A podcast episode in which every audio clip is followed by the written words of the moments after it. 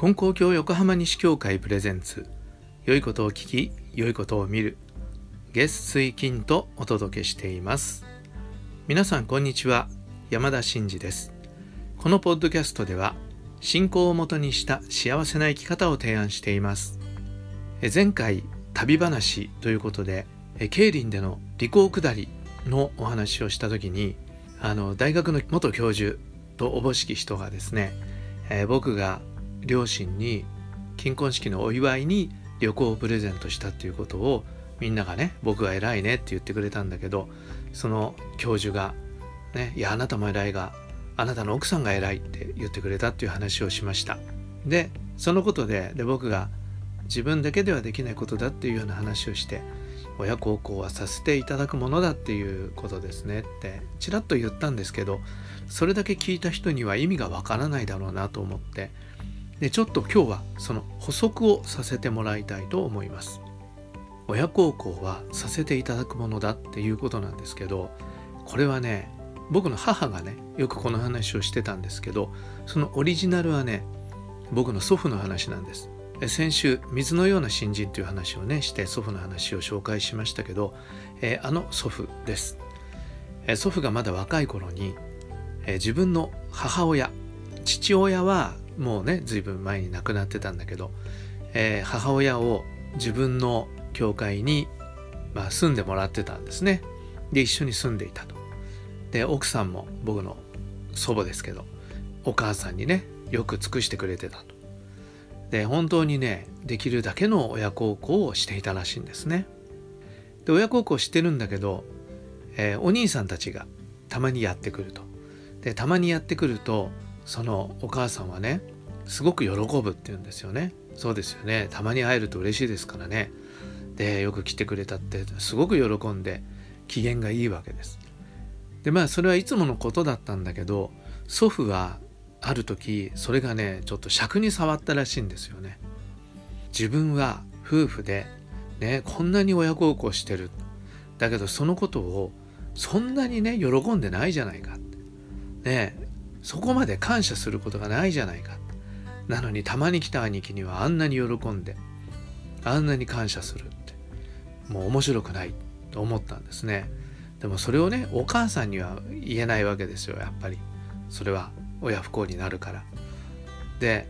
祖父はねあのご神前に座ってもう神様にその思いをこうぶつけたらしいんですね。自分はこんなにしてるのにこんなことで、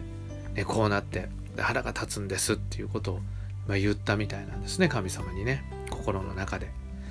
でそういうふうにしてたらその時にこう胸の中にね「お前が見てるのか」っていうことがピーンと響いた、ね、神様に言われたような気がしたっていうんですよね。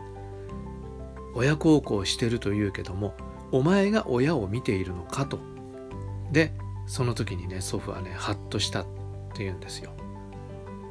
自分が親孝行している自分の力で、えー、いろんなことをしてあげてるっていうふうに思ってたけどバーンと神様から「お前が見てるのか?」と問い詰められたらいやいやそれは自分の力ではないんだということに気がついたっていうんですね。もう何よりも神様がさせてくださっている神様が与えてくださったもので神様が与えてくださるお金で神様が整えてくださる条件があって親を見ることができていると。親孝行ができているということに気がついた。でそう思ったらこの親孝行は自分がしてるんじゃないんだと。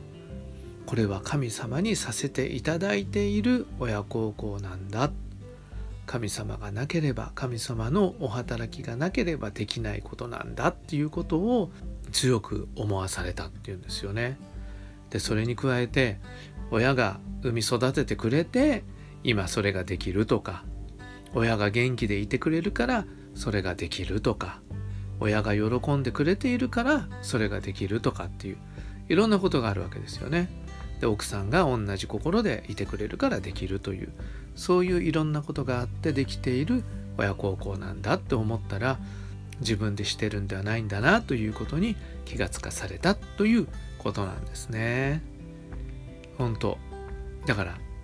この間の話ではね僕は、えー、自分でしてるんじゃなくてね自分の妻がそういう気持ちになっているからこそできたっていうことなんだっていうことをその教授はね気が付いてくれてそういうふうに言ってくれたっていうことだったんですけどまさに信仰してるっていうことはそういういろんな人の働きが見えるっていうことともう一つ根底にね神様のお働きがあるんだっていうことが見えるっていうことなんだと思うんです。でそれは親孝行だけじゃないですよね。いろんなことがそうなんだと思いますね。仕事をするって言うけども